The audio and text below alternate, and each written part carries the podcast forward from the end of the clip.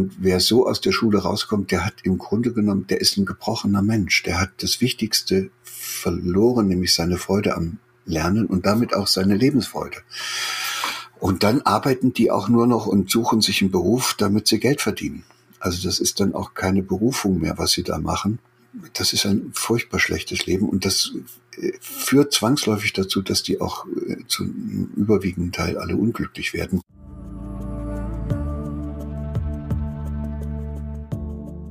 Meine Freunde, willkommen zurück bei The Chainless Life deinem Podcast für ein freies, selbstbestimmtes Leben. Hier spricht dein Host Mischa und gemeinsam tauchen wir jetzt wieder ein in ein bewegendes Gespräch, das dich nicht nur unterhalten soll, sondern dir auch hilft, dein Geistesleben, dein eigenes Chainless Life zu kreieren. Und heute bei mir zu Gast ist wahrscheinlich Deutschlands bekanntester Hirnforscher Gerald Hüther. Aufmerksam auf Geralds Arbeit wurde ich vor kurzem durch seine neue Initiative Lernlust jetzt, in der er versucht, Eltern zusammenzubringen und damit eben auch wirklich mal etwas am Schulsystem zu verändern. Nicht immer nur zu nörgeln und zu sagen, was alles schief läuft, sondern wirklich auch die Lernlust in den Schülern zu beflügeln und deswegen auch die Verantwortung bei den Eltern einzuholen.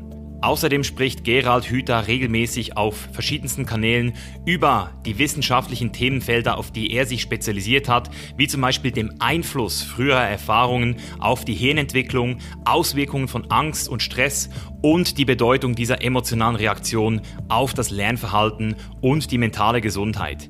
Und genau um diese Themen geht es auch heute in unserem Gespräch. Wir sprechen unter anderem über die Zukunft des Lernens und damit auch die Zukunft des Schulsystems, wie wir die Kurve noch kratzen können, was gemacht werden muss und auch bereits gemacht wird und wie auch du Selbstverantwortung für dieses Thema übernehmen kannst. Denn auf eine Reform zu hoffen, auf den Staat zu hoffen, das ist nicht die Lösung und wenn du in Zukunft auch mehr Selbstverantwortung für deinen Lernerfolg übernehmen möchtest, in Zukunft vielleicht auch mal deine Kinder in eine Schule schicken oder homeschoolen möchtest, dann bleib jetzt dran, denn genau zu diesen Themen wird hier einiges vermittelt, das ich so auch noch nie gesehen und verstanden habe. Ein sehr herzhaftes Gespräch, das wirklich auch mal mit Initiativen kommt, Sachen, die du jetzt auch bereits machen kannst. Und da auch wir von The Chain is Life für Bildung, die befreit stehen und vor allem die Menschen abholen, die in der Schule leider nicht das gekriegt haben, was sie gebraucht haben für ein freies, selbstbestimmtes Leben, macht es natürlich doppelt Spaß, hier zuzuhören und sich Tipps von einem Profi zu holen. Das heißt, auch für mich war es ein sehr wertvolles Gespräch und deswegen wünsche ich jetzt viel Spaß und gute Unterhaltung mit Gerald Hüther.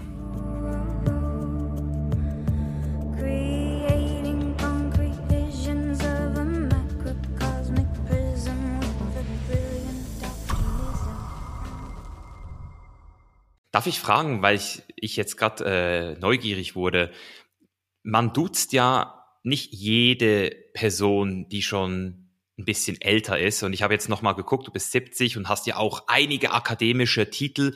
Gab es bei dir mal so eine Entscheidung, eine bewusste Entscheidung, dass du sagst, hey, ich möchte nicht zu diesen Leuten gehören, die gesiezt werden? Oder kam das einfach so plötzlich natürlich? Nein, aber ich habe immer dieses, äh, diese Anrede mit dem Sie, die habe ich immer als sehr äh, abstandhaltend betrachtet. Also da entsteht schon ein, ein Abstand zwischen Menschen und wenn man wirklich so einander begegnen will und in einen Austausch kommen will, dann ist es eben nicht so günstig, wenn man schon gleich von Anfang an so eine sprachliche Barriere dazwischen schaltet, die dann mit dem Sie im Deutschen auch so gut durchführbar ist. Es gibt ja Länder, wo das nicht unterschieden wird und das äh, gefällt mir dann auch viel besser. Das fühle ich, das fühle ich. Dann fangen wir doch mal mit einer sehr schweren Frage an, aber ich finde sie doch sehr treffend zu dem, was du gerade gesagt hast, nämlich Gerald, wer bist du? Ich bin, äh, ich mache es jetzt mal ein bisschen prosaisch. Ich bin immer noch der kleine Junge, der ich mal war, als ich mich in die Vielfalt des Lebendigen verliebt habe.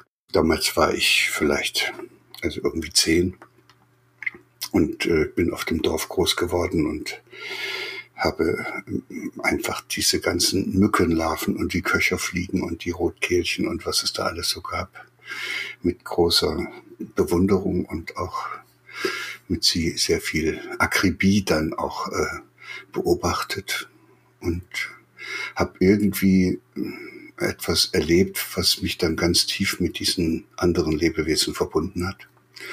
Und das ist nicht wieder weggegangen. Und deshalb habe ich dann auch Biologie studiert, weil ich wollte irgendwas machen mit dem Lebendigen. Und, und dann ist es mir so gegangen, wie es ja allen geht, die da irgendwo so in so einen Berufsweg einsteigen. Dann verliert man sich unterwegs und verliert auch das wieder aus dem Auge, was man ursprünglich mal so damit wollte. Und so bin ich da äh, sozusagen auch noch Hirnforscher geworden. Mal so nebenbei. ja, also weil ich gehöre auch zu der Sorte von Menschen, die sich einfach, wenn sie sich mit was beschäftigen, dann auch fasziniert davon sind, was es da alles gibt. Es war irrsinnig faszinierend als experimenteller Hirnforscher die serotonergen Präsynapsen im Hirn zu untersuchen und was ich da noch so alles gemacht habe. Aber irgendwann habe ich auch gemerkt, das ist jetzt eigentlich auch nicht mehr das, was ich ursprünglich mal wollte und habe mich dann aus so einem Max-Planck-Institut, wo ich gelandet war und, und, wo ich unglaublich tolle Möglichkeiten hatte, also äh, experimentell wissenschaftlich zu arbeiten, habe ich dann einen Ort gesucht und ein Tätigkeitsfeld gesucht, wo es ein bisschen umfassender zuging. Also das war eine Möglichkeit, die ich da geboten bekommen hatte, an der psychiatrischen Klinik der Universität zu einer Abteilung für neurobiologische Grundlagenforschung aufzubauen. Und da habe ich gedacht, oh, jetzt machst du wenigstens erstmal wieder mit, mit einem ganzen Gehirn und einem ganzen Menschen.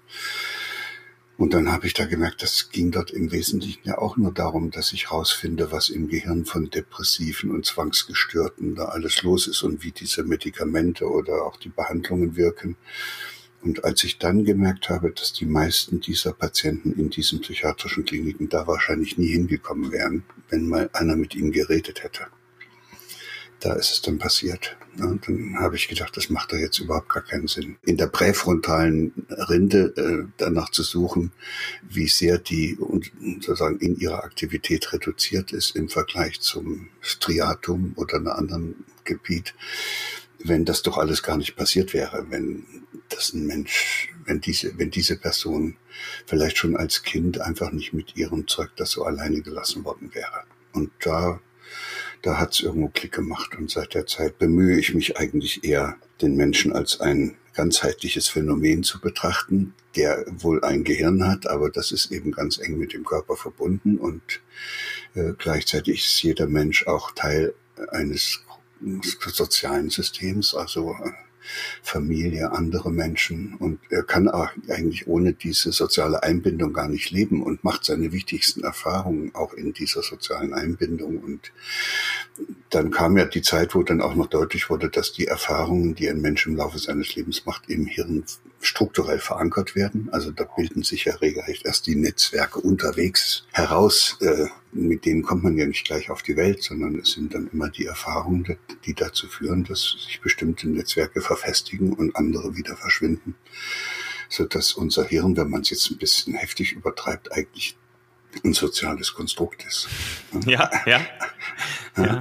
Einzigartig, ja, weil jeder hat ja andere Erfahrungen gemacht und deshalb hast du auch ein anderes Hirn als ich. Und das geht aber nicht darum, dass eins besser ist als das andere, sondern dass man sich gegenseitig versteht und, und auch äh, das als eine Bereicherung empfindet, wenn ich auf jemanden treffe, der ganz anders unterwegs ist, ganz andere Erfahrungen gemacht hat. Mit dem kann ich mich austauschen. Es ist furchtbar langweilig, mit lauter Gleichgesinnten, also zum Beispiel mit lauter Hirnforschern, darüber zu reden, wie die serotonergen Präsynapsen beschaffen sind. Ja, ja, weil ihr redet immer über das Gleiche am Ende des Tages. Also es ist ja nur die Theorie. Und das, was du jetzt auch gerade gesagt hast, so, dass du in diesen ähm, Kliniken warst und in diesen Psychiatrien und dort mit diesen Leuten gesprochen hast, du hast halt so irgendwo als Kind angefangen, die Sachen, wie du gesagt hast, lebendig zu sehen. Und ich glaube, dass das ja auch so eine Gabe ist, Menschen auch als was Lebendiges zu sehen, also das zu sehen, was gerade lebt. Und so wie du das beschreibst, wenn du mit diesen Leuten dann sprichst zum ersten Mal wieder, dann merken die ja auch, wie du sie siehst und haben dann automatisch auch wieder ein anderes Gefühl, wer sie selbst sein könnten. Weißt du, ich meine? Also ich merke immer wieder, dass du limitierst oder erweiterst mit deinem Blick auf andere auch schon alleine? Ja, das machen wir alle so. Es ist uns aber nicht bewusst. Und wenn man das aber einmal verstanden hat, dass jede Begegnung eigentlich die Chance bietet, den Blick des anderen und damit auch seinen eigenen Blick zu öffnen, dann fängt das an, alles eine Bereicherung zu werden. Genau. Ja, sind wir, da sind wir zweispurig, das Thema. Ich habe auch deinen Slogan, Begeisterung ist Dünger für das Gehirn, den fand ich auch ziemlich gut. Da wollte ich einfach mal fragen, ob du das nochmal so ein bisschen elaborieren kannst für dich, was du da runter genau verstehst. Vielleicht noch ein bisschen was zur, zur Entstehung dieses Satzes, der da jetzt äh, mir sozusagen immer äh, anhängt. Ich hatte dann irgendwann verstanden, dass im Hirn eine Struktur, also eine Vernetzung erst dann fest geknüpft wird, wenn es auch zu einer Aktivierung der sogenannten emotionalen Zentren kommt. Also immer dann, wenn wir irgendwas gut hinkriegen, werden bestimmte Botenstoffe ausgeschüttet und die aktivieren wieder andere Netzwerke. Die Hirnforscher nennen das Belohnungszentrum und dann äh, werden da wieder Botenstoffe ausgeschüttet, die solche Prozesse in Gang setzen und Netzwerke aktivieren, die dazu führen, dass wir so ein tolles Gefühl haben. Also Aha-Erlebnis, Erfolgserlebnis, alles sowas. Und dann habe ich versucht, das den Leuten zu erklären und habe ich gemerkt, die, die verstehen das nicht richtig und ich brauchte einen Begriff für das, was diese Freisetzung dieser Botenstoffe verursacht. Das ist ja nicht, äh, das ist ja nicht die Erkenntnis, sondern das ist die Begeisterung über die Erkenntnis. Und dann habe ich das Begeisterung genannt, obwohl ich schon wusste, dass das nicht der richtige Begriff ist. Weil wir ja alle auch äh, wissen, aus zum Teil leidvoller, auch geschichtlicher Erfahrung, dass äh, Begeisterung auch leicht etwas ist, was sehr überschäumt und was dann Menschen kopflos macht und äh, vor lauter Begeisterung rennen, die dann begeistert in das, in das Unglück und. Äh, Blinden Aktionismus oft auch. Ja, es ist so, als ob Begeisterung ist immer dann am höchsten, wenn Menschen eine sehr lange Zeit gar keine emotionale Regung mehr gehabt haben und dann kommt es auf einmal. Und dann ist das wie so ein Überschwappen. Und da kocht es und der Dampfdruck wird dann so hoch und dann kommt es oben rausgepfiffen. Und das, was dann mit Begeisterung manchmal gemacht wird, ist nicht immer das, worüber ich mich äh, zwangsläufig auch freue. Und deshalb wäre der richtige Ausdruck äh, nicht Begeisterung gewesen, sondern Freude. Und dann habe ich das auch versucht und habe gemerkt, das ist äh, zu wenig für die Menschen, denen ich das erzähle. Freude ist wiederum so ein, so ein schwammiger Begriff, der, der, der steckt, der ist nicht sexy. So. Und dann brauchte ich einen, stär einen stärkeren Begriff. Und dann habe ich, später habe ich gemerkt, es gibt noch einen tolleren Begriff, der heißt Hingabe. Mm. Und den finde ich, den finde ich ziemlich gut, weil den verwenden wir ja kaum noch, aber man kann ihn erleben, wenn zum Beispiel ein kleiner Junge äh, da als Kind äh, so einen Turm baut oder irgendwas hinzukriegen versucht, die, die mechanische Uhr auseinanderbaut oder irgendwas. Und da ist der so versunken in diesem Tun, also die Psychologen nennen das dann Flow, der kommt in einen Zustand, wo der die Welt vergisst weil er so sich mit dem, was er tut, verbindet. Und das sind, das sind schon Sternstunden, wenn man sowas erlebt. Und da ist im Hirn, ich nenne immer diesen Ausschüttung von diesen Botenstoffen, die immer dann rauskommen, wenn das emotional aktiviert wird, die nenne ich, nenne ich immer gerne Dünger. Also Begeisterung ist Dünger fürs Hirn. Und in diesem Zustand der Hingabe ist dieser Düngerhahn im Hirn sozusagen über längere Zeit offen. Wird das viel nachhaltiger. Und Freude ist natürlich so ein Begriff, der, für den trifft das auch zu, aber der hat irgendwie nicht diese Kraft als Ausdruck, weil er eben zu oft äh, in, in sehr schlappen Zusammenhängen gebraucht wird. Also ich freue mich, dass ich dich wiedersehe, ja Gott. Man weiß gar nicht, ob es genau stimmt. Ja, Freude ist halt ein Konzept und jeder versteht so ein bisschen was anderes darunter und das ist sehr schwer es zu definieren. Wohingegen Hingabe für mich auch, ich rede auch sehr viel von Hingabe, weil für mich ist es so, so die, die Phase, in der jeder Mensch sich wieder finden und kennenlernen darf. Also ich rede immer von dieser Phase der Selbstentdeckung, wo man in die weite Welt geht und anfängt, aktiv zu werden, Sachen über sich zu lernen, sich mit sich selbst und der Welt auseinandersetzt. Und irgendwann kommt man dann aber an diesen Punkt, wo man sich entscheidet für eine Sache und sich dieser wieder hingibt, wie eben dieser kleine Junge. Und wenn ich jetzt so an meine letzten Jahre denke, kann ich wirklich sagen, dass es sehr selten Momente gab, also jetzt dieses Jahr tatsächlich wieder ein paar Monate, wo ich dieses Gefühl von Flow mal wieder nicht hatte. Und ich habe wirklich gemerkt, wie verwöhnt ich die letzten Jahre war, weil du, wie du sagst, meine, mein Leben hat sich so wie 100 Jahre angefühlt. 100 Jahre. Und, und trotzdem aber ist es alles gestern erst gerade gewesen. Und, und das ist so ein wichtiges Gefühl. Und ich möchte es aber trotzdem nochmal auf die Leute zurückkommen, die jetzt hier zuhören, weil wir haben ganz viele Zuhörer, Gerald, die nicht so verwöhnt waren wie du und ich. Und du hast es vorhin Erfolgserlebnis genannt. Also wir alle brauchen Erfolgserlebnisse, um Sachen zu lernen, um Sachen abzuspeichern. Wie gehen wir denn mit Leuten um, die noch nie so ein richtiges Erfolgserlebnis hatten und das Wort Freude nicht mal wirklich fassen können? Also wo, wo fängt man mit solchen Menschen an in deinen Augen? Vielleicht eine der für mich wichtigsten Erkenntnisse, die ich da gemacht habe in diesen Zusammenhängen, ist, dass ich weiß, dass man keinen anderen Menschen verändern kann.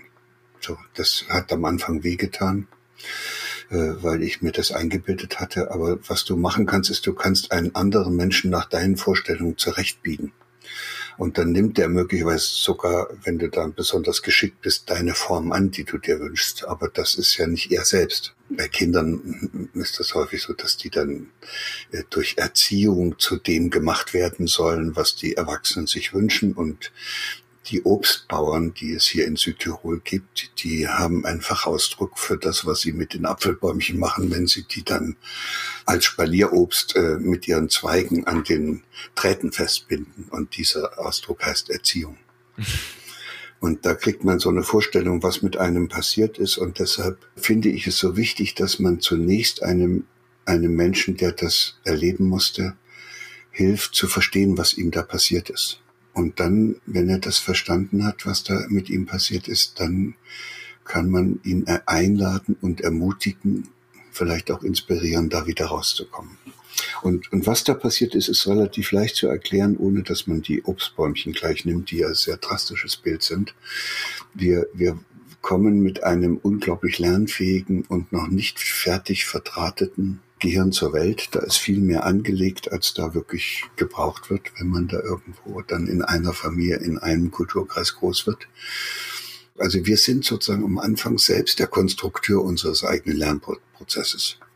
Äh, spielerisch erkunden wir die Welt, probieren aus, was man mit den Gliedmaßen oder mit der Mama oder mit dem Kochgeschirr alles so machen kann und lernen dabei kennen, was geht und was nicht geht und und das ist ungefähr die ersten zwei, drei Lebensjahre so. Und da sind wir als, als Subjekte in unserer ganzen lebendigen Subjekthaftigkeit unterwegs. Und dann äh, kommen irgendwann die Erwachsenen und haben die Vorstellung, dass da also manches nicht so richtig passt. Die mögen ja auch sogar in einer gewissen Weise recht haben. Die, die haben ja auch die Aufgabe, uns ein bisschen zu helfen, dass man sich nicht verirrt. Aber was dann eben in der Vergangenheit äh, sehr stark entstanden ist und was bis heute sich noch in vielen Familien ereignet, ist, dass das Kind zum Objekt gemacht wird, zum Objekt der Erziehungsmaßnahmen. Also das geht ja los bei äh, Eltern, die das Kind zum Objekt ihrer Erwartungen und Vorstellungen machen oder ihrer Belehrungen oder ihrer Bewertungen. Ja, und dann kommen auch noch die Maßnahmen und Anordnungen. Also das ist eine tiefe Verletzung. Da kommt es im Hirn zu, des Kindes, dem das passiert. Erwachsene leben, erleben das ja auch manchmal noch. Da kommt es zu einer großen Irritation. Da geht es gewissermaßen drunter und drüber. Und dabei wird sehr viel Energie verbraucht. Und das Hirn hat immer so von sich aus als lebendes System so eine, so eine Arbeitsweise, dass es versucht, das da oben alles so zu ordnen, dass es besser zusammenpasst. Und dann wird auch weniger Energie verbraucht. Und eine Möglichkeit, die man dann finden kann, wenn man zum Objekt gemacht wird, besteht eben darin, dass man das, was da die ganze Zeit weh tut, äh, verändert. Und da das Kind nun die Erwachsenen nicht verändern kann, geht das eigentlich nur, indem es sich selbst verändert. Und die effektivste Möglichkeit, wenn man gesagt wird, dass man so, wie man ist, nicht äh, dazu passt und nicht äh, geliebt wird, besteht darin, dass man das Bedürfnis, geliebt zu werden, unterdrückt. Und wenn man dauernd gesagt kriegt, was man zu tun und zu lassen hat, ist die einfachste Lösung, dass man aufhört, überhaupt noch was zu wollen. Ja, so, und da geht dann die Entdeckerfreude weg und die Gestaltungslust geht weg und dieses Bedürfnis mit anderen gemeinsam sich auf den Weg zu machen geht weg. Und dann funktioniert man. Dann funktioniert man in der Gesellschaft und lernt dann wahrscheinlich auch relativ schnell, wie man selbst wieder andere zum Objekt macht und für sein, vor seinen Karren spannt und die das am besten können, die werden dann auch noch erfolgreich. Wow. Und das ist dann eine schwierige Situation und das, was dann passiert ist, die verlieren ihre Lebendigkeit weil das Menschen ohne Entdeckerfreude, ohne Freude am Lernen, am, am Gestalten, die sind auch irgendwie halb tot. Man, also als Biologe kann ich sogar sagen, dass das Leben ein Prozess ist, in dem ständig das, was lebt, immer äh, lernt. Und wenn es nichts mehr lernt, ist es tot. Und wenn man jemandem seine Freude am Lernen versaut, dann versaut man ihm auch seine Freude am Leben. So, so bitter ist das dann. Und wenn das dann passiert ist und jemand sein ganzes Leben erfolgreich unterwegs war und äh, dann wird er nicht davon ablassen, das für richtig zu halten, was er da gemacht hat, weil es hat ihm ja so viel Erfolg beschert. Und deshalb ist es sehr schwer, äh, solche Menschen einzuladen, nochmal darüber nachzudenken, was sie da eigentlich mit sich selbst veranstaltet haben. Das war Selbstoptimierung, das war die Internalisierung dieser äh, Objektrollen, in die sie gepresst worden sind, dann identifizieren sie sich noch mit der Rolle. Also ich bin Professor, ich bin Hirnforscher, ich bin Arzt oder ich bin Landstreicher. Das ist dann eben das, was sie sind. Und deshalb fand ich diese Frage auch ganz interessant am Anfang. Wer, wer bist du eigentlich? Und wenn du das viele Leute fragst, wirst du auch merken, es gibt eine ganze Reihe von Menschen, die sagen, die fangen an, ihre berufliche Qualifikation sozusagen äh, zu nehmen, um auszudrücken, wer sie sind. Ja, da, da hättest du auch sagen können, welche Rolle spielst du in der Gesellschaft? Das, dann könnte man sagen, okay, aber dann müsste man, müsste der aber zugeben, dass er ein Rollenspieler ist. Und man, müsste ihn fragen, fragen, warum machst du denn das, wenn das nur eine Rolle ist? Es ist doch kein Theater, das Leben ist doch was Lebendiges. Du bist doch Teil dieses Lebens. Kannst du dich doch nicht daneben stellen und irgendeine blöde Rolle spielen. Ja, ich habe für mich herausgefunden, dass es immer eine Rolle ist, die wir spielen. Also jetzt spiele ich zum Beispiel auch gerade die Rolle des Moderators hier, des Hosts, aber die Rolle spiele ich gerne, die habe ich mir bewusst ausgesucht und ich spiele sie ab und zu gerne. Ich finde, es ist viel wichtiger, also für mich jedenfalls viel wichtiger gewesen, herauszufinden, welche Rollen ich überhaupt mal spiele. Also wie du es auch gesagt hast, so dieses Verständnis dafür zu kriegen. Weil, was du vorhin zum Beispiel angesprochen hast, ich habe jahrelang mein ADHS nicht anerkannt. Also ich habe das äh, diagnostiziert gekriegt, als ich sechs Jahre alt war ich, ich weiß auch, dass du ja auch über das Thema auch schon gesprochen hast und dich da auch involviert hast. Und erst als ich vor einem halben Jahr mit Gabor Mate, mit dem Buch Scattered Mind, mich auseinandergesetzt habe, habe ich so ein bisschen verstanden, dass es bei mir zum Beispiel nie so diesen Moment gab, wo meine Eltern irgendwas gemacht haben, was Böses oder was, was bewusst Schlechtes, sondern dass es schon viel früher angefangen hat. Also man sagte zum Beispiel auch, Kinder, also ein Baby kommt ja zur Welt nach neun Monaten, aber nur weil es nicht mehr durch die äh, Scheide passen würde, wenn es noch länger drin bleibt. Also einfach, weil es dann der einzige Weg ist, aber es muss ja dann auch noch diesen Kontakt zur Mutter haben über längere Zeit. Und wenn zum Beispiel dieser Kontakt aus irgendwelchen Gründen nicht gewährleistet wird oder durch ähm, Beziehungsprobleme ähm, eine emotionale Distanz entsteht, dann kann die Mutter da oft, selbst wenn sie es versucht, nichts machen. Und das sind zum Beispiel Sachen, die ich bei mir rausgefunden habe, wo ich dann eben auch, wie du es beschreibst, ein bisschen so wahrscheinlich mich irgendwie selbst verstümmelt habe und dann auch bis ins Schulalter, bis ins, bis sogar bis ich 16 war, 17 war, nie so wirklich wusste, was tut mir eigentlich gut? Und das redest ja auch sehr viel von diesem Selbstfürsorge, genau. Du redest hier von Selbstfürsorge. Das ist ja auch so etwas, das muss man dann zuerst mal entdecken, so dieses, dieses, hey, es gibt Sachen, die tun mir gut. Bei mir war es jetzt zum Beispiel der Sport. Ähm, das ist auch so, so für mich so eine Dynamik, wo ich, wo ich einfach das Gefühl habe, man darf auf der einen Seite seine Rollen nicht ignorieren. Also im Sinne von, hey, dieses ADHS, so, das, das hat mir so ein bisschen, was ich meine, es hat mir so ein bisschen Bewusstsein gefehlt dafür, wie das mein Leben bisher gesteuert hat. Und erst jetzt, wo ich bewusst darüber geworden bin, kann ich auch wieder mit diesem Bewusstsein was machen. Und vorher war es halt für mich so, im Schatten so ein bisschen versteckt. Ja, es gibt so eine, einen Satz von einem Yogi, der mir sehr gefällt. Der, der Satz heißt, du kannst machen, was du willst, du musst nur wissen, was du tust. Und das heißt, wenn dir bewusst ist, was du da treibst, äh, dann hast du eigentlich eine innere Selbstkontrolle über das Geschehen. Dann, dann bist du nicht mehr sozusagen, dann treibt es dich nicht mehr weg. So willenlos wie so ein Blatt im Wind, sondern dann bist du derjenige, der dann sagt, okay, jetzt übernehme ich mal diese Rolle, habe ich auch gemacht. Übernehme einfach diese Rolle, weil das ist jetzt mal, geht jetzt nicht anders und dann macht man das, aber man identifiziert sich nicht mit dem Zeug. Man ist dann eben nicht Hirnforscher, sondern man ist, man bleibt der kleine Junge, der sich in die Vielfalt des Lebendigen verliebt hat. Punkt. Das ist das eine. Und dann hast du natürlich auch noch diese andere wichtige Botschaft in dem, was du sagst, äh, schon angesprochen. Das Hirn strukturiert sich nicht anhand der Probleme, die du hast, sondern das Hirn strukturiert sich anhand der von dir gefundenen Lösungen. Hm. Und wenn es da am Anfang Schwierigkeiten gab, dann hat dein Hirn eine Lösung dafür gefunden.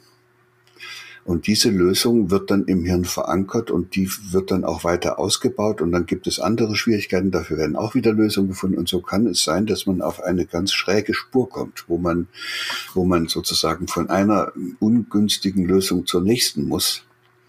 Und wenn man das jemand bewusst machen kann, der in so eine Schräglage gekommen ist, dann kann der auch sich wieder versöhnen mit sich selbst und kann sagen, okay, das ist mir jetzt passiert es hätte auch anders laufen können, aber wenn es anders gelaufen wäre, wäre ich ja gar nicht der, der ich heute bin. Also äh, schwamm drüber.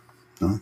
Unser Hirn ist lebenslang plastisch und umbaubar. Ich kann jetzt, wenn ich das jetzt möchte und es erkannt habe, dann kann ich jetzt damit aufhören, kann einfach nochmal äh, anders anfangen. Und dann findet man neue Lösungen. Und die sind dann anders als die alten. Und so verlässt man dann die alten Pfade. Und was dann stattfindet, ist aber auch keine Veränderung, sondern das ist dann eine Verwandlung.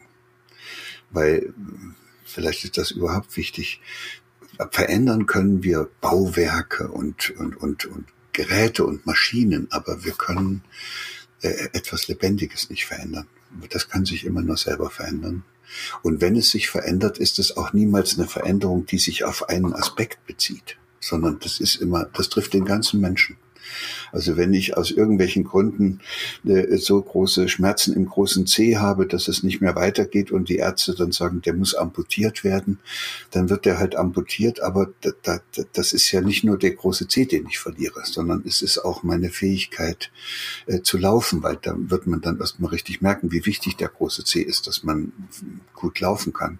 Und das hat dann wieder Auswirkungen auf meine Gelenkapparat und mein Skelett und, und dann kommt es zu Umbauprozessen ganz woanders, als wo der große C ist. Also das ist immer jede Veränderung, von der, wenn wir sagen, ein Mensch hat sich verändert, das ist eigentlich immer eine Verwandlung, die den ganzen Menschen betrifft und nicht nur dieses eine Teil, was man da im Blick hat. Oder noch schöner, wenn ein Mensch plötzlich anfängt, liebevoll zu sein, was der bis dahin noch gar nicht konnte. Also liebevoll zu sich selbst. Das ist ja keine Veränderung, sondern was da rauskommt, ist ein völlig verwandelter Mensch. Weil der ist ja dann nicht nur zu sich selbst liebevoll, sondern der kommt ja auch in seine eigene Kraft und ist auch äh, netter zu anderen Menschen, kriegt dann plötzlich andere Rückmeldungen. Und er ist eigentlich dann auch wahrscheinlich jemand, der auch liebevoll mit allem, was lebt, umgeht. Und schon haben wir eine ganz andere Voraussetzung. Wie kann man sich das jetzt zum Beispiel bei dir vorstellen? Weil du musst ja diese Erfahrung selbst mal gemacht haben, irgendwann in deinem Leben, um, um das auch wirklich so jetzt auch zu sehen in der Welt. Ja klar, das äh, ist so, dass, dass jeder Mensch eigentlich dauernd in so eine Situation kommt, wo er plötzlich eine Einsicht über sich selbst gewinnen kann. Und es gibt auch Momente, wo man ich nenne das immer gerne Sternstunden, wo man etwas begegnet, was einen zutiefst im Inneren berührt. Und das ist, glaube ich, der Schlüssel äh, dafür, dass so ein Verwandlungsprozess sich ereignet. Und das kennen wir alle, dann sind wir sozusagen absichtslos ins Kino gegangen und plötzlich ist das so ein starker Film und dass es uns wirklich die Schuhe auszieht und wir in Tränen ausbrechen und auf die Knie fallen und da aus dem Kino rauskommen und sagen, ich mache keine Sekunde mehr länger so wie bisher. Manchmal passiert das auch beim Lesen eines Buches. Sehr oft passiert es in der Begegnung mit einem anderen Menschen, wo man plötzlich merkt, da tut sich eine ganze neue Welt auf. Und dann verbindet man sich, weil man so berührt ist, wieder mit sich selbst also mit diesen eigentlichen tiefen, eigenen, lebendigen Bedürfnissen, die man so lange äh, mehr oder weniger tapfer unterdrückt hat. Und bei dir? Also ich glaube, ich bin jemand, der das äh, relativ kontinuierlich macht, weil ich in meinem Leben so viele Erfahrungen machen musste, dass ich mich eigentlich immer wieder gefragt habe, ob ich jetzt noch bei mir bin. Wir haben vorhin schon das Thema berufliche Entwicklung angesprochen. Da muss es dann, man wird dann auch durch den Erfolg sozusagen ein bisschen verführt. Da, da dauert es ja. dann manchmal ein bisschen länger, bis man wieder zu sich selbst zurückfindet. Aber, aber nehmen wir so ein Beispiel, dass ich ja in dieser ehemaligen DDR groß geworden bin. Und das sind ja auch viele dort geblieben und haben das ausgehalten. Und das war für mich nicht aushaltbar. Dann habe ich mich im Nachhinein auch gefragt, warum bist du denn so ein aufsässiger Typ, dass du immer dann, wenn, wenn du in eine Situation kommst, wo du nicht mehr frei entscheiden kannst, sondern das machen musst, was andere dir sagen, warum äh, gehst du dann so auf die Barrikaden und suchst nach Auswegen und Lösungen? Und da äh, habe ich gemerkt, das ist etwas, was in mir schon ganz früh als Kind angelegt worden ist. Ich bin eben so groß geworden, dass ich immer dann, wenn mir jemand gesagt hat, was ich zu tun und zu lassen habe, äh, nach Wegen und nach cleveren Wegen gesucht habe, um das auszuhebeln. Und dann war ich in dieser DDR groß geworden und habe mich ja dann auch irgendwie dort zurechtgefunden, ist ja auch alles okay. Habe eine Zeit lang sogar selber geglaubt, dass der Sozialismus das bessere Modell ist, was Menschen helfen könnte, die in ihnen angelegten Potenziale zu entfalten.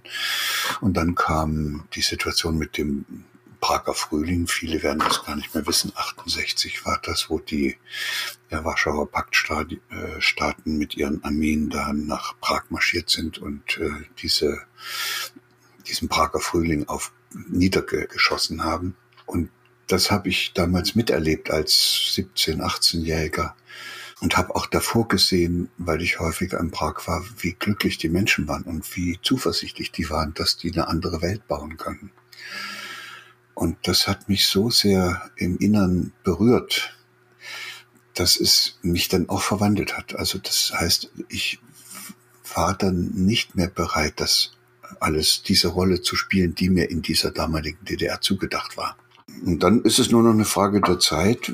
Ich gehöre nicht zu den Leuten, die dann in so einer Situation impulsiv und affektiv schnell losmarschieren und irgendwie das ändern, sondern dann plane ich das, dann organisiere ich das, dann bereite ich das vor, dann wäge ich das ab und mache das sozusagen von allen Seiten wasserfest und deshalb hat es dann fast zehn Jahre gedauert, bis ich dann aber doch auch dann sehr erfolgreich äh, dieses Land verlassen habe und das war mit selbst gefälschten Stempeln. Äh, die, ich habe mir sozusagen selbst ein Ausreisevisum nach Jugoslawien erteilt.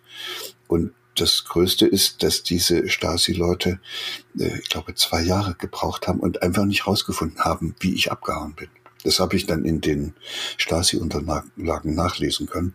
Und das ist eigentlich so, so etwas, wo ich dann merke, dass es in jeder schwierigen Situation möglich ist, einen Ausweg zu finden.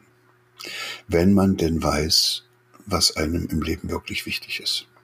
Was war es damals für dich? Welcher Wert hat da so gefunkt, diese Entscheidung zu machen? Das war schon dieses unbändige und nicht unterdrückbare Gefühl, dass ich selbst der Gestalter meines Lebens sein wollte und dass ich nicht von den Vorschriften anderer gelebt werden sollte. Ja, das konnte ich nicht. Ich konnte mich nicht äh, fügen in das, was von mir verlangt worden ist. Kann ich heute noch nicht. Heute noch äh, oder heute wieder. heute wieder sehr schwer. Naja, das ist auch, je mehr Druck dann gemacht wird, also zum Beispiel jetzt in, in Deutschland mit der, mit der Impfbewegung, je mehr Druck die bei mir machen, desto größer wird bei mir der Widerstand. Also ich habe überhaupt nichts gegens Impfen, aber ich kann es nicht leiten, wenn mit allen möglichen psychologischen Tricks ich dazu verführt werden soll, mich impfen zu lassen. Also auch dann mit offenen Druckverfahren, dass ich dann also naja, wir wollen das nicht weiter vertiefen. Das ist ein schwieriges Thema, weil da hat sich auch die ganze deutsche Gesellschaft gespalten. Und Aber wir können trotzdem mal also in dieses Thema rein, weil dort bist du ja auch aktuell sehr aktiv mit dem Projekt oder mit der Initiative Lernlust. Und ich selbst kann sagen, dass das, was du jetzt gerade gesagt hast, dieses Ich wollte mich nicht fügen, das habe ich in der Schule damals auch gemerkt. Ich habe damals schon sehr früh gemerkt, dass das, was in der Schule gemacht wurde, für mich nicht stimmt. Oder wie du sagen würdest, ich habe rausgefunden, dass es mir nicht gut tut. es war nicht das, was ich gebraucht habe. Und ich hatte eine sehr schwere Zeit deswegen. Und heute redest du ja auch sehr offen über diese Themen und hast ja auch eben durch diese Initiative sehr viele, ähm, sage ich jetzt mal so, Diskussionen gestartet. Und dieses Thema, was ich immer noch so ein bisschen kritisch finde oder immer noch schwer zu greifen finde, weil ich jetzt auch schon mit mehreren Leuten hier auf dem Podcast darüber gesprochen habe, ist so dieses Reformthema. Äh, weil jeder hat da so Ideen und jeder hat da so Sachen, die er erzählt. Aber um jetzt mal dich zu fragen, ganz konkret, was ist diese eine Sache, wenn es nur eine Sache gibt, die wir jetzt tun könnten, jetzt tun könnten oder können, um das Thema Schulsystem wirklich zu verbessern? Was, was wäre das deiner Meinung nach? Also wenn ich es jetzt nur in diesem einen Satz sagen soll, äh, heißt das, wir müssen es erreichen, dass die Eltern sich zusammenschließen und gemeinsam dafür sorgen, dass der Ort, wo sie ihre Kinder jahrelang hinschicken, ein Ort ist, wo sie bestimmen können, was dort stattfindet. Das geht nicht, dass man sein Kind irgendwo abliefert und sich dann darüber ärgert, was mit dem Kind passiert in diesem Ort. Das ist das Übernehmen und das Gewinnen von Gestaltungshoheit in einem Bereich, der eigentlich die zentrale Aufgabe von Eltern darstellt, nämlich ihr Kind auf seinem Weg ins Leben verantwortungsbewusst und umsichtig zu begleiten.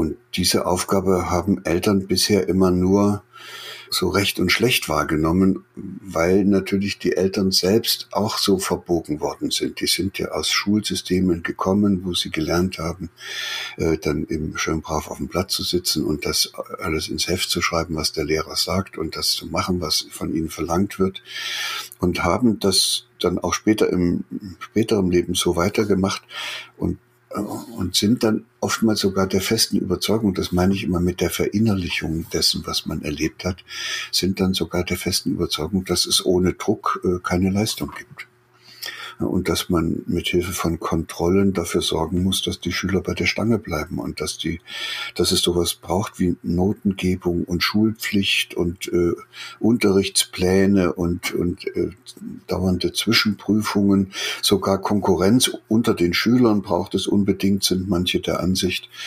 Und äh, und auf diese Weise erhalten die Eltern mit ihren sonderbaren Vorstellungen, die aus ihrer eigenen Lebenserfahrung kommen, äh, ein, ein Schulsystem, das sich wie ein Riesentanker auf dem Ozean äh, in einem Kurs vorwärts bewegt, der im folgenden Jahrhundert oder vielleicht vor mehreren Jahrhunderten mal eingestellt worden ist. Und oben auf der Kommandobrücke stehen Leute, die zwar diese Mützen aufhaben, äh, diese Kapitänsmützen, aber die können den Tanker auch nicht lenken.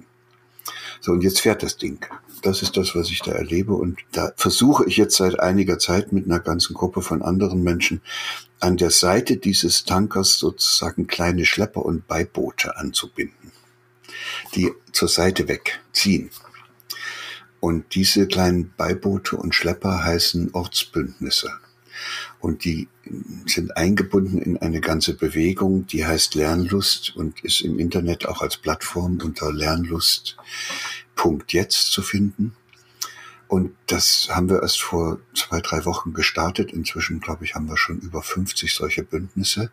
Wow. Das Ziel heißt, wir wünschen uns, dass Menschen in einer Ortschaft, also in einer Gemeinde, in einem Stadtteil, in einer Stadt, denen das Wohl der in diese Gemeinde hineinwachsenden Kinder am Herzen liegt, sich zusammenschließen und dann äh, zu den Verantwortlichen in der Schule gehen und eine einzige nicht Forderung stellen, sondern ein einziges Angebot machen. Und das Angebot heißt, wie können wir Ihnen helfen, dass in Ihrer, also das heißt in unserer Schule, kein einziges Kind mehr seine Freude am Lernen verliert.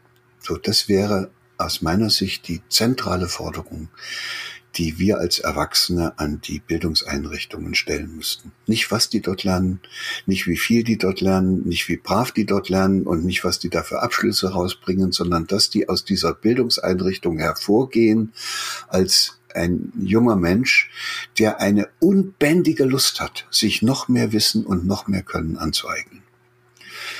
Und das ist genau das Gegenteil von dem, was gegenwärtig in unseren Schulen passiert. Die gehen mit einer unbändigen Lust in die Schule als Erstklässler und spätestens nach ein, zwei Jahren ist es dahin. Und dann ist es nur noch Frust und am Ende haben sie null Bock auf äh, Lernen und Schule. Und wer so aus der Schule rauskommt, der hat im Grunde genommen, der ist ein gebrochener Mensch. Der hat das Wichtigste verloren, nämlich seine Freude am lernen und damit auch seine Lebensfreude. Und dann arbeiten die auch nur noch und suchen sich einen Beruf, damit sie Geld verdienen. Also das ist dann auch keine Berufung mehr, was sie da machen. Das ist ein furchtbar schlechtes Leben und das äh, führt zwangsläufig dazu, dass die auch äh, zum überwiegenden Teil alle unglücklich werden, bis auf die paar Erfolgreichen, die sich da eine Zeit lang erfolgsgebahnt voranbewegen, bis sie dann endlich erkennen, dass sie auch nur funktionieren in ihren jeweiligen Rollen und auch ihre Lebendigkeit dabei verloren haben.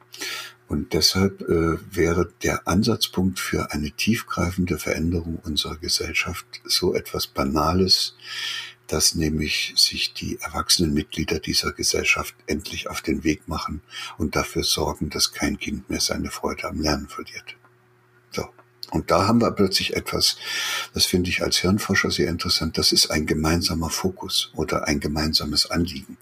Und immer dann, wenn Menschen in Gemeinschaften äh, sich auf den Weg machen, um ein gemeinsames Anliegen zu verfolgen, dann sieht man, also wenn das ein Anliegen ist, was jedem Einzelnen dieser Gemeinschaft dann auch am Herzen liegt, dann sieht man auch, dass jeder Einzelne der Gemeinschaft seine individuellen Absichten und Ziele und Interessen und was er noch so alles hat, in den Hintergrund stellt, weil ihm das Erreichen dieses gemeinsamen Anliegens wichtiger ist. So, und dann hören einzelne Eltern vielleicht auf, äh, zu fordern, dass da in der Schule noch mehr Englisch gemacht werden soll, weil das Gesamte wichtiger ist, nämlich dass kein einziges Kind in der Schule ihre Freude am Lernen verliert, ihr es natürlich auch nicht. Und dann wissen solche Eltern wahrscheinlich auch, dass wenn ihr kleines Mariechen oder ihr Johann oder wie sie heißen, wenn wenn dieses Kind seine Freude am Lernen behält, dann lernt es sowieso Englisch. Und es wird wahrscheinlich viel schneller Englisch lernen und viel besser Englisch können, als wenn es das im Unterricht äh, sozusagen zwangsbeigebracht bekommt. Mhm. Finde ich sehr ein spannender Ansatz, vor allem, dass eben diese Bündnisse auch entstehen. Und ich sehe jetzt auf jeden Fall auf der Seite der Eltern auch viel mehr Selbstverantwortung, weil das ist das, was mir jetzt so ein bisschen immer untergegangen ist in der Vergangenheit in diesen Diskussionen, dass es hier immer die Schule ist und dass da alles irgendwie gemacht werden muss und dass es irgendwie die Politiker sind, die da was verändern müssen. Nein, es sind die Eltern, weil am Ende des Tages schickst du dein Kind in die Schule und du kannst, hättest ja auch die Möglichkeit, Homeschooling zu machen, wenn du das besser findest. Und wenn du diese Verantwortung schon abgibst und sagst, hey, ich habe hier der Staat, den Staat oder die Schule, eine private Institution, die das für mich übernimmt, weil ich nicht in der Lage bin oder ich das nicht will, ähm, oder ich mal wieder, ganz ehrlich muss man ja auch sagen, für viele Eltern ist es ja auch so eine Art Befreiung, nach sechs Jahren mal wieder zu sagen, so, und jetzt haben wir mal wieder ein bisschen Ruhe. Aber spätestens dann ist wenigstens so dieser, dieser Bund, das ist für mich wieder Selbstverantwortung. Also auf dieser Seite sehe ich da die Initiative sehr stark.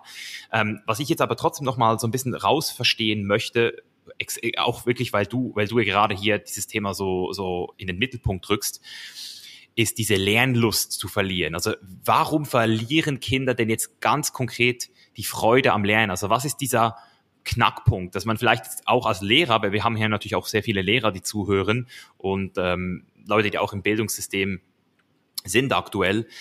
Was ist denn dort, also was kann, was kann Schüler und Lehrer auch machen jetzt vielleicht? Also wie können auch die über Verantwortung übernehmen? Jetzt schon.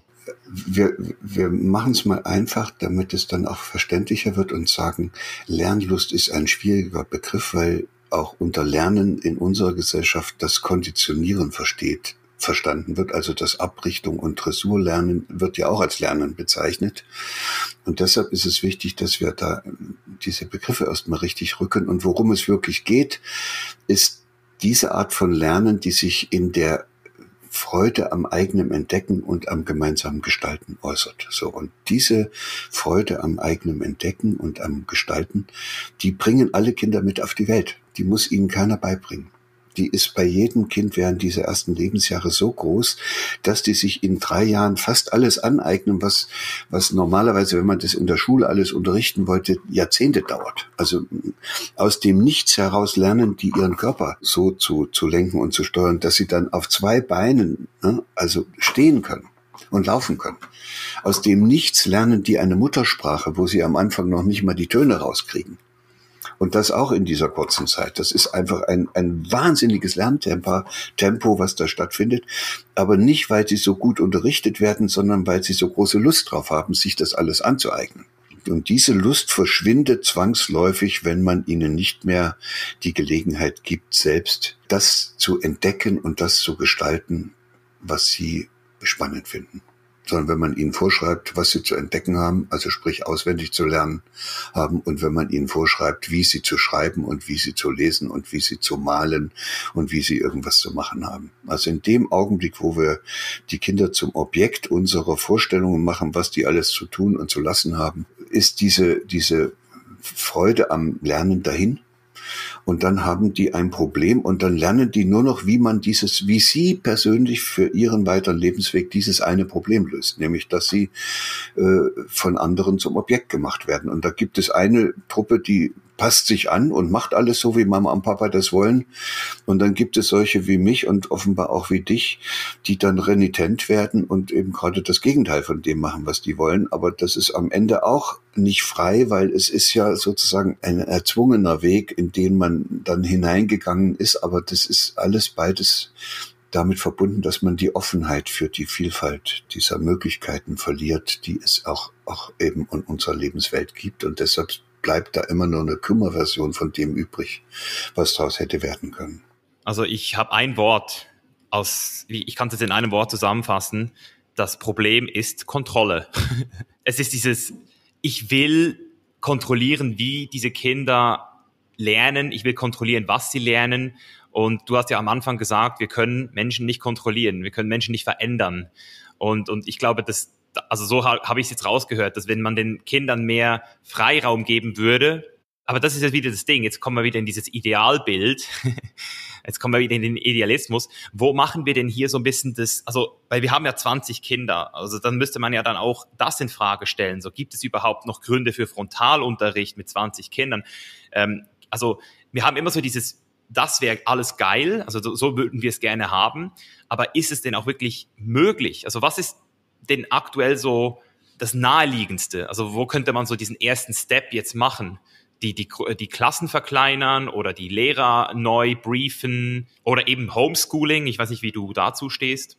Das kann man alles ausprobieren. Diese Bündnisse, die diese lokalen äh, Ortsbündnisse, die gehen ja dann in die Schule und versuchen einen Konsens herzustellen. Das heißt, die versuchen ja nicht gegen die Schule anzurennen, sondern sich den Schulen als Verbündete anzubieten. Und da kann es sein, dass das am Anfang nicht so leicht ist, weil die äh, natürlich behaupten werden, dass das alles dort in Ordnung ist und dass man das nicht braucht. Und äh, deshalb gibt es auf der Webseite dann eben so Erfahrungsberichte, wo die dann darstellen können, wie sie es trotzdem hingekriegt haben. Und es kann eben sein, es reicht ja, wenn es am Anfang was ganz Kleines ist. Du musst nicht gleich die ganze Schule abschaffen und alles verändern, sondern du musst diesen Beteiligten dieses Ortsbündnisses das Gefühl geben, dass die was bewirken können. Und wenn das am Anfang nur erstmal eine Vereinbarung ist, dass bei schönem Wetter auf der Wiese unterrichtet wird, es ist schon besser als gar nichts, ja.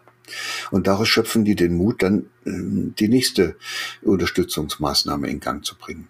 Und so ist das ein Prozess, um den es da geht. Und es sind nicht einzelne Teilziele, die es zu erreichen gilt. Dieses Riesenschiff lässt sich nicht dadurch ändern, dass man jetzt eine, was weiß ich, unabhängige freie Schulen gründet. Das kann man wohl machen, aber. Reform eigentlich Bullshit, kann man das so sagen? Also so, so dieses, wir wollen eine Reform, weil das hört man ja immer wieder. Also dann, dann kann man eigentlich sagen, dass das also wir sind noch gar nicht dort. So, so wie du das jetzt erklärst, sind wir jetzt an dem Punkt, wo wir mal mit unseren Bündnissen erstmal überhaupt eine Diskussion, einen Debattenraum schaffen, in dem Verständnis und Bewusstsein entsteht und dadurch dann auch kleine Mini-Entscheidungen zu neuen Erkenntnissen führt. Kann man das, kann man das so sagen? Ja, es geht nur nicht um Erkenntnisse, sondern es geht um konkret für die Schüler erlebbare Situationen. Also es geht nicht um Debatten, sondern es geht um die Frage, was können wir jetzt hier machen, konkret ab morgen in der Schule, damit hier ein paar Kinder mehr ihre Freude am Lernen behalten. So, dann das, dieses ganze Gerede ist meiner Ansicht nach, also haben wir ja 50 Jahre lang gemacht, hat ja zu nichts geführt. Es geht darum, dass man endlich aktiv, dass man etwas tut. Und das, was man da tut, ist eigentlich, man, man bringt etwas, also dieses Schiff bringt es jetzt zum Ausdruck, dieser Ozeandampfer, man bringt etwas in Bewegung, dass es sich verwandelt. So. Und daran können wir jetzt arbeiten und das führt dann auch dazu, dass das am Ende so eine Verwandlung wird, weil so wie es jetzt ist, kann es sowieso nicht weitergehen. Ja. Aber wir werden auch nicht unsere Kinder dadurch retten können, dass wir lauter freie Schulen gründen, weil so viele kann man gar nicht gründen. So, also müssen wir ja eigentlich was tun für die vielen Kinder und Jugendlichen, die auf diesen normalen Schulen sind. Äh, mit diesen Eltern auch noch unterwegs sind, die da auch noch alle der Meinung oder zum Teil zumindest der Meinung sind, dass das eben nur nicht anders geht und dass man das hinnehmen muss, dass das in den Schulen so ist. Und deshalb ist das ein Bewusstwerdungsprozess, der dann aber auch dazu führt, dass wenn ich mir etwas bewusst geworden bin, dann kann ich auch losgehen und was dran ändern. Dann kann ich an den Stellschrauben drehen. Und das ist das, was man eben auf diese Weise, was wir auf diese Weise mit so einer Bewegung in Gang zu bringen versuchen. Es nützt doch nichts, wenn Eltern dauernd Petitionen schreiben und Vorschläge machen, was alles reformiert werden könnte und, äh, und eine Demo machen in, in Berlin. Selbst wenn da 100.000 Eltern hingehen, das führt zu nichts. Nee. Haben wir die ganzen Jahre alle, alles durch, sondern es muss im Grunde genommen an jeder einzelnen Schule müsste so ein Seitendruck entstehen oder eine Bewegung entstehen, die von den Eltern in die Schulen reingetragen wird, damit es den Schülern in der Schule besser geht. Ja, ich, ich, ich glaube, ich habe es jetzt verstanden. Ich, ich, ich sehe, du gehst da sehr biologisch vor, wie so ein Organismus. Also diese 50 Bündnisse, die müssen jetzt in erster Linie nicht mal miteinander alle kommunizieren, sondern die müssen in erster Linie einfach mal machen und automatisch wird das Ganze dann systemisch ins Bewusstsein übertragen. So habe ich es jetzt verstanden. Ja, das sind jetzt in zwei Wochen 50. Was wir anstreben, sind 50.000. Wir wollen nicht neue Schulen gründen, sondern wir wollen 50.000 neue Ortsbündnisse gründen, die die dortigen Schulen in einen Verwandlungsprozess führen.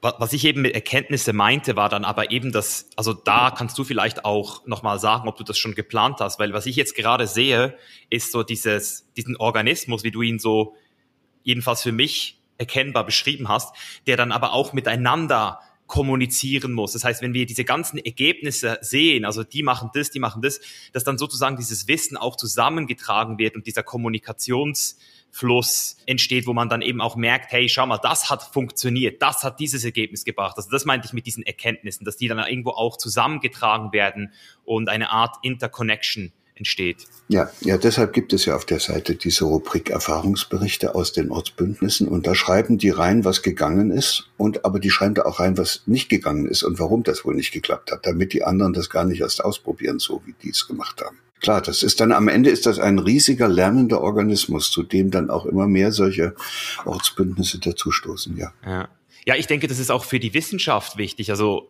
wenn man eben jetzt das an einem Ort ausprobiert und es funktioniert nicht und an einem anderen Ort funktioniert es. Das sind ja so viele Variablen, die dann da mit einspielen. Aber ich denke, wenn man das lange genug macht, Gerald, da, also dann sehe ich da, boah, also ich sehe da sehr viel Potenzial. Also ich finde ich, ich, verstehe es richtig geil jetzt und ich finde ich finde es eine richtig äh, gute Sache. Also Respekt an diese, an diese Initiative. Ja, und das ist eben weit gedacht. Also ich kann dir sagen, woran es möglicherweise scheitern wird. Und das ist an dem Umstand, dass es zu viele Eltern gibt, denen eigentlich in Wirklichkeit nur das Wohl ihrer eigenen Kinder am Herzen liegt.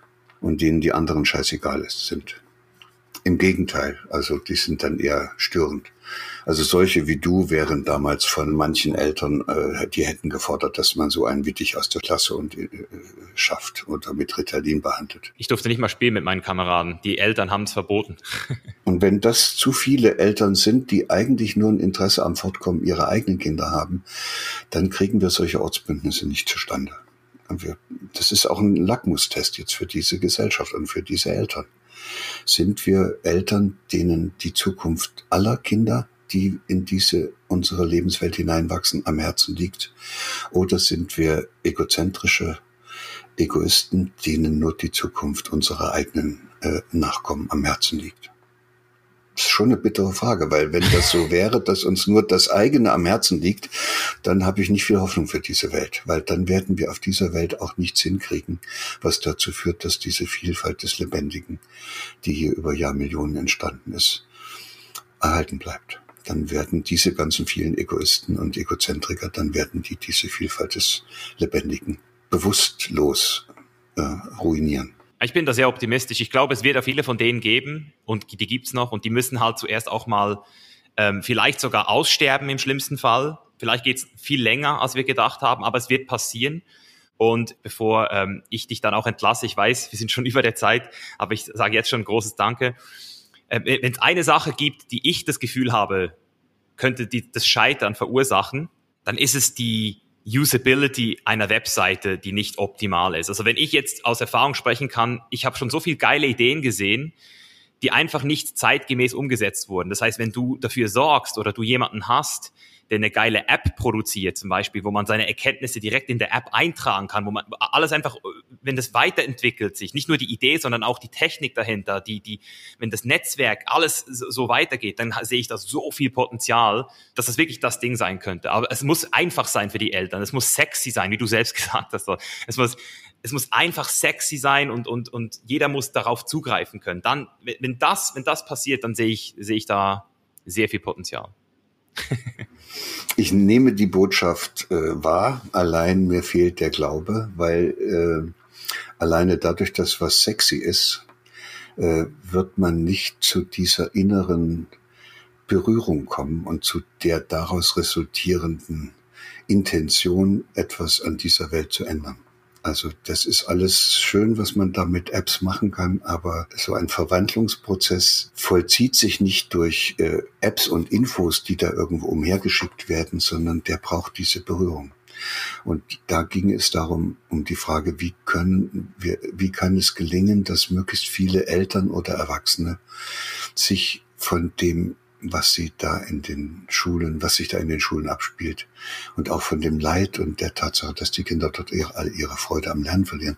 Wie kann es passieren, dass die sich davon berühren lassen? Und da ist eine, eine Hektik und dass es schnell gehen muss und dass es Aufmerksamkeit erheischen muss aus der Sicht des Hirnforschers kontraproduktiv. Da würde ich eher sagen, lieber langsam, lieber möglichst wenig technische Unterstützung oder nur das Nötigste und dafür sehr viel mehr Begegnung und Raum und Zeit zur Reflexion. Geil.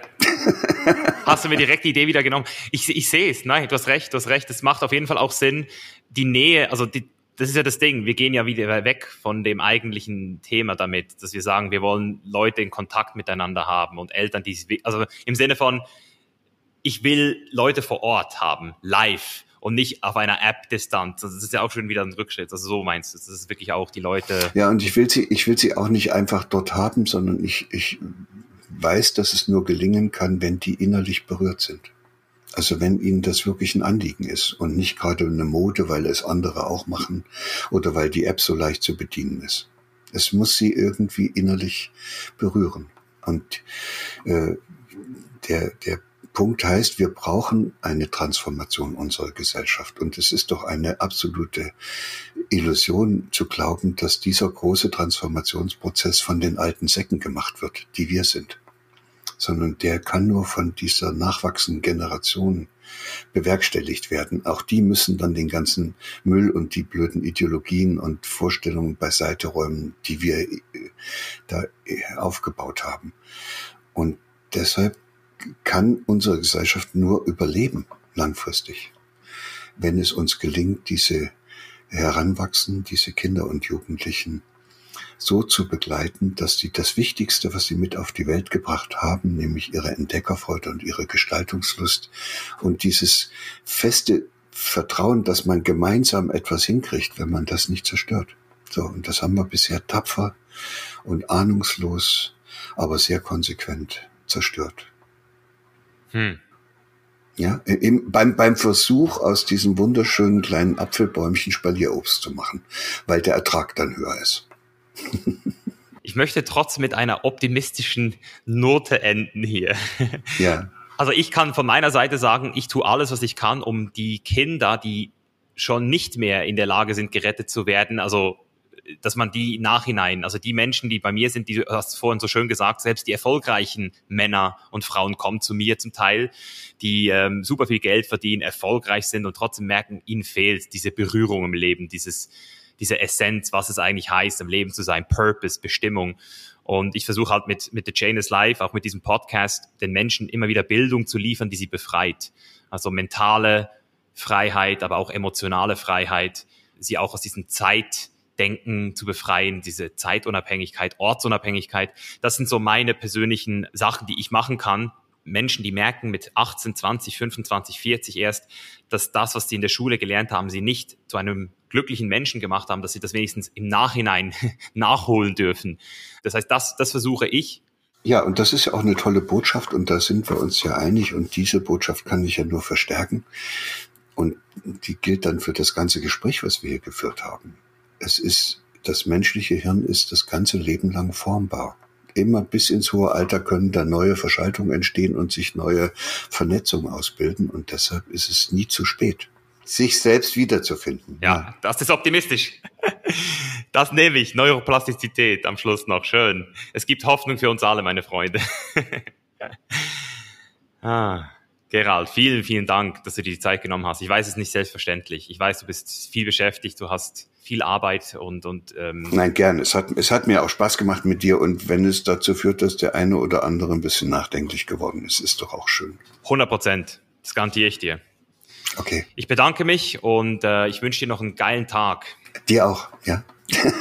Mach was draus. Ciao. Tschüss. Alright, alright. Willkommen zurück und ich hoffe, dass es dir genauso gefallen hat wie mir. Für mich war es ein sehr lehrreiches Gespräch. Ich habe Gerald wirklich auf ganzer Linie gefühlt und falls du es jetzt auch fühlst, was du auch so ein bisschen neugierig geworden bist, was da draußen noch auf dich warten könnte, wenn du das Gefühl hast, das kann es doch noch nicht gewesen sein, nach der Schule jetzt hier oder vielleicht auch schon in der Arbeitswelt, ich fühle mich nicht erfüllt, mein Potenzial ist noch lange nicht ausgeschöpft, dann gebe ich dir jetzt einen Tipp.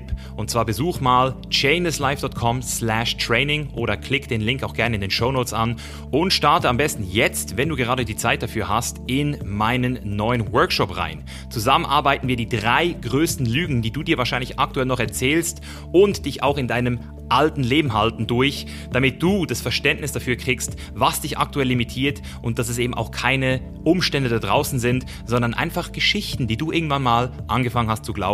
Wenn du diese drei Lügen mit mir tackelst, dann wirst du auch rausfinden, wie du in Zukunft dein Geistesleben, dein Chainless Life kreieren kannst und das biete ich dir 100% kostenlos an. Du findest den Link, wie bereits erwähnt, in den Show Notes oder du gibst jetzt einfach auf deinem Browser chainlesslife.com slash training an. Ich würde dir empfehlen, dir die Zeit zu nehmen, was zu schreiben bereit zu halten und dich wirklich voll auf den Workshop zu fokussieren, denn dort wirst du einiges mitnehmen, was dich auch sehr gut ergänzen wird mit dem, was du jetzt gerade gehört hast. Ich sage vielen Dank fürs Zuhören und und wir sehen uns nächste Woche wieder hier. Bis dahin, dein Mischa. Peace out.